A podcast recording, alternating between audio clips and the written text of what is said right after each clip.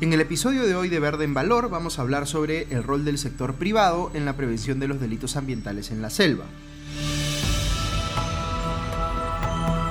La Amazonía es una de las regiones más preciadas que tiene el Perú, pero también una de las que presenta mayores retos. Verde en Valor es un podcast producido por el Comité de Lectura en alianza con el proyecto Prevenir de USAID, que tiene como objetivo visibilizar y generar conciencia sobre los delitos ambientales que se cometen en la Amazonía peruana.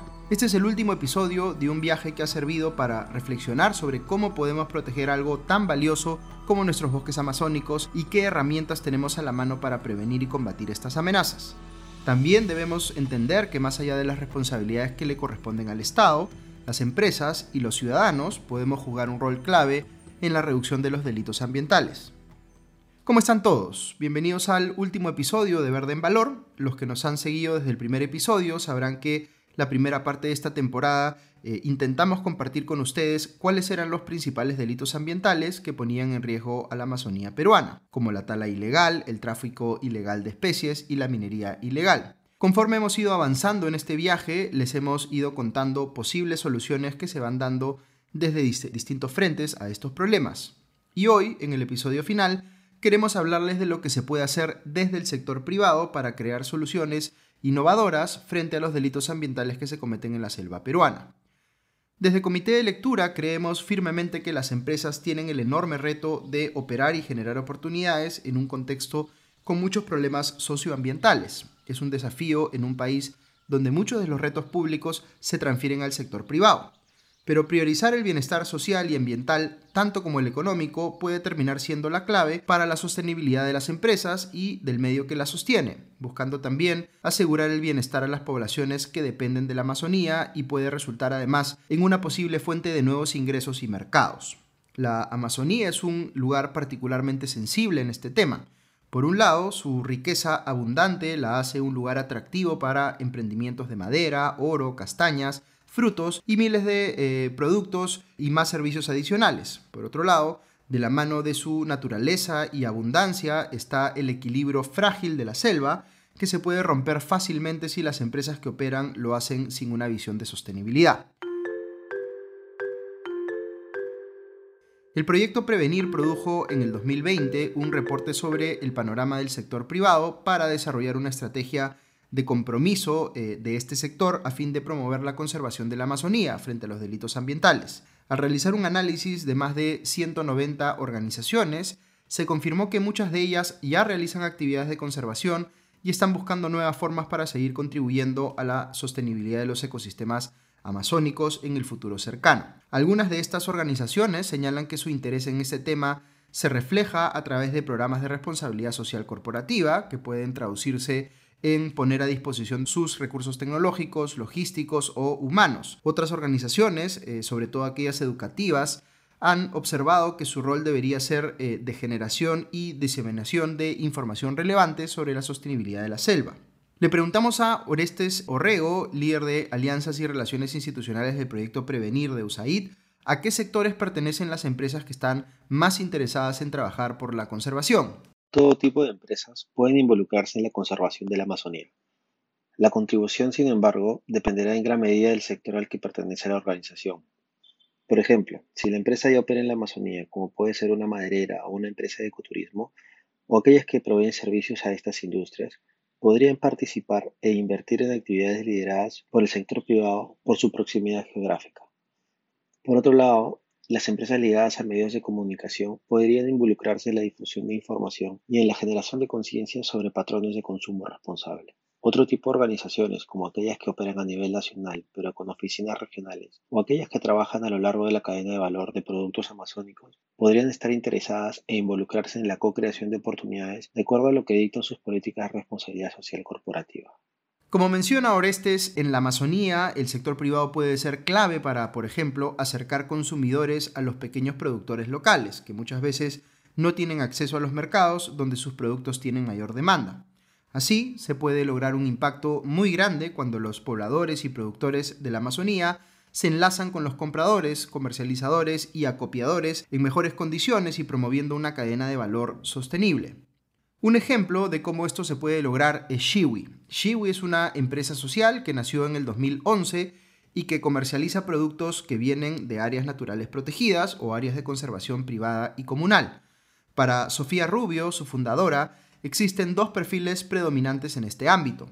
Por un lado, el de los amantes de la naturaleza y por otro, el de los empresarios, a quienes lo que más les importa es vender sus productos. Pero ¿qué pasa si mezclamos estos dos perfiles para asegurar sustento a las personas que viven dentro o cerca de las áreas de conservación, respetando el equilibrio ecológico de la zona? Así nació Shiwi, que empezó en un castañal dentro de la Reserva Nacional de Tambopata. Nosotros extraíamos, recolectábamos la, castaña y la forma de, de funcionar eso en la región era que los castañeros le vendían su castaña a las empresas acopiadoras, las empresas se encargaban de pelarla y venderla y exportarla. Los castañeros eh, recibían un precio, justo o no. Esto era alrededor de febrero-marzo. Los hijos de los castañeros iban al colegio, con esa plata de la castaña se compraban los útiles, los uniformes, se invertía en algo más y se acabó. Se acabó la plata de la castaña y había que ir o a la chacra o a la madera o a la minería principalmente, ¿no?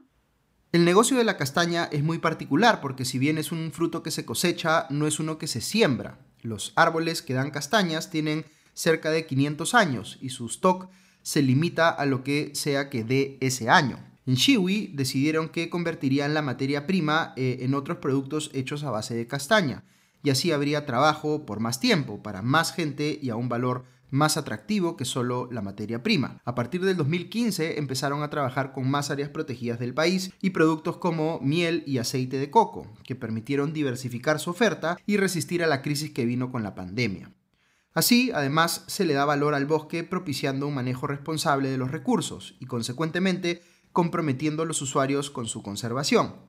Y no hay que olvidar también que generar economías sostenibles alrededor de estas actividades sirve como alternativa a actividades ilegales como la tala ilegal o la minería ilegal. Tenemos que entender que, que antes de existir las empresas existen las personas y existen los recursos. Si no entendemos que eso es primero, después no va a haber espacio a, a empresas, a corporaciones, a instituciones o a organizaciones más complejas como, como son las empresas. Shiwi es solo una de las muchas y muy diversas empresas que está apostando por la sostenibilidad de la selva de manera comprometida.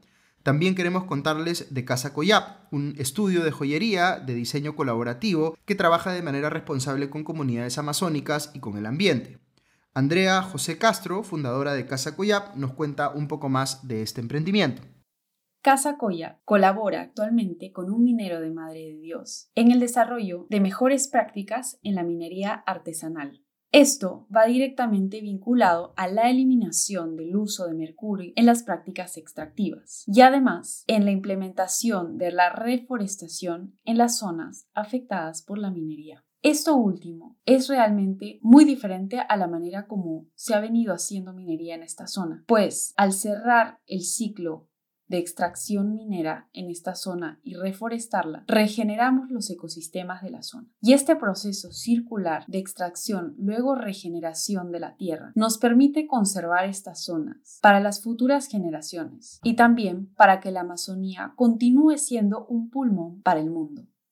Como recordarán, la minería informal e ilegal es uno de los problemas más serios de Madre de Dios, uno de los lugares donde se extrae más oro en todo el Perú y donde muchos ecosistemas frágiles se ven afectados por el uso de mercurio y por la deforestación. Desde su creación en el 2016, Casa Coyap brinda una alternativa sostenible a los consumidores que quieren comprar oro de manera responsable en un contexto en el que es difícil tener certeza de dónde viene el oro que compramos, generando simultáneamente valor agregado al consumidor e incentivos para mejorar las prácticas extractivas en beneficio de la Amazonía y su gente, y acceder a la formalización. Aunque existen cada vez más experiencias prometedoras que involucran al sector privado en la conservación de la Amazonía, de acuerdo con el estudio que les contábamos, las organizaciones privadas citan dos principales factores que las disuaden de una participación más activa en ese sentido. Por un lado, están las condiciones generadas por la deficiente gobernanza, la corrupción, la alta informalidad, la excesiva burocracia o la fiscalización ineficiente. Y por otro lado, las organizaciones consultadas consideran que hay un limitado acceso a fuentes de financiamiento para iniciativas de conservación o de promoción de alternativas económicas sostenibles en las zonas de alta biodiversidad. Como recuerda Orestes, sin embargo, hay diversas maneras en las que el sector privado puede contribuir con la conservación de la Amazonía, por ejemplo, desde la implementación de mejores prácticas en sus propias operaciones. Cabe resaltar que la mayoría de las empresas no ve como su rol hacer frente a los delitos ambientales, pero sí pueden articular su trabajo de manera más propositiva en torno a las posibilidades que brinda la conservación de la biodiversidad, por ejemplo, propiciando eh, investigación y el desarrollo en torno a cadenas de valor sostenibles. Este análisis evidencia que hay distintas maneras de involucrar a la empresa privada en la conservación de la Amazonía, como incorporar mejores prácticas en su operación para reducir impactos o promover su participación directa en iniciativas de conservación complementarias a sus programas de responsabilidad social, o priorizar la sostenibilidad como pilar fundamental de su operación para preocuparse equitativamente de la generación de ingresos sin dejar de contribuir al bien común de los pobladores y ecosistemas amazónicos. Incluso se puede considerar el empleo de incentivos económicos u otros para involucrarla. La Amazonía puede y debe ser una gran fuente de oportunidades para que el sector privado pueda generar riqueza y empleo de manera sostenible. Como ven, de la mano con la sociedad civil y el sector público, el sector privado puede tener un rol eh, muy grande y un impacto muy significativo en la conservación de la Amazonía. Si el Estado tiene responsabilidades y el sector privado también, ¿qué rol podemos jugar nosotros, como ciudadanos de a pie, en la conservación de la Amazonía?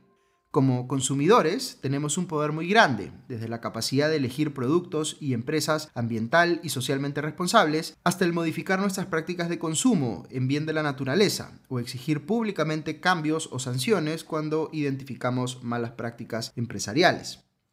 Bueno, hemos llegado al fin de esta temporada. Muchas gracias por habernos acompañado en estos ocho episodios de Verde en Valor.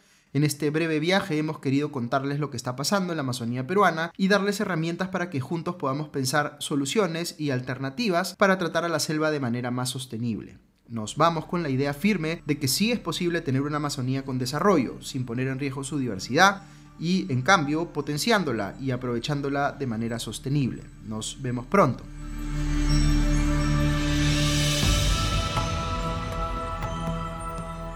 Este podcast eh, ha sido posible gracias al apoyo del pueblo estadounidense a través de la Agencia de los Estados Unidos para el Desarrollo Internacional, USAID. Su contenido es responsabilidad exclusiva de los autores y no refleja necesariamente los puntos de vista de USAID o del gobierno de los Estados Unidos.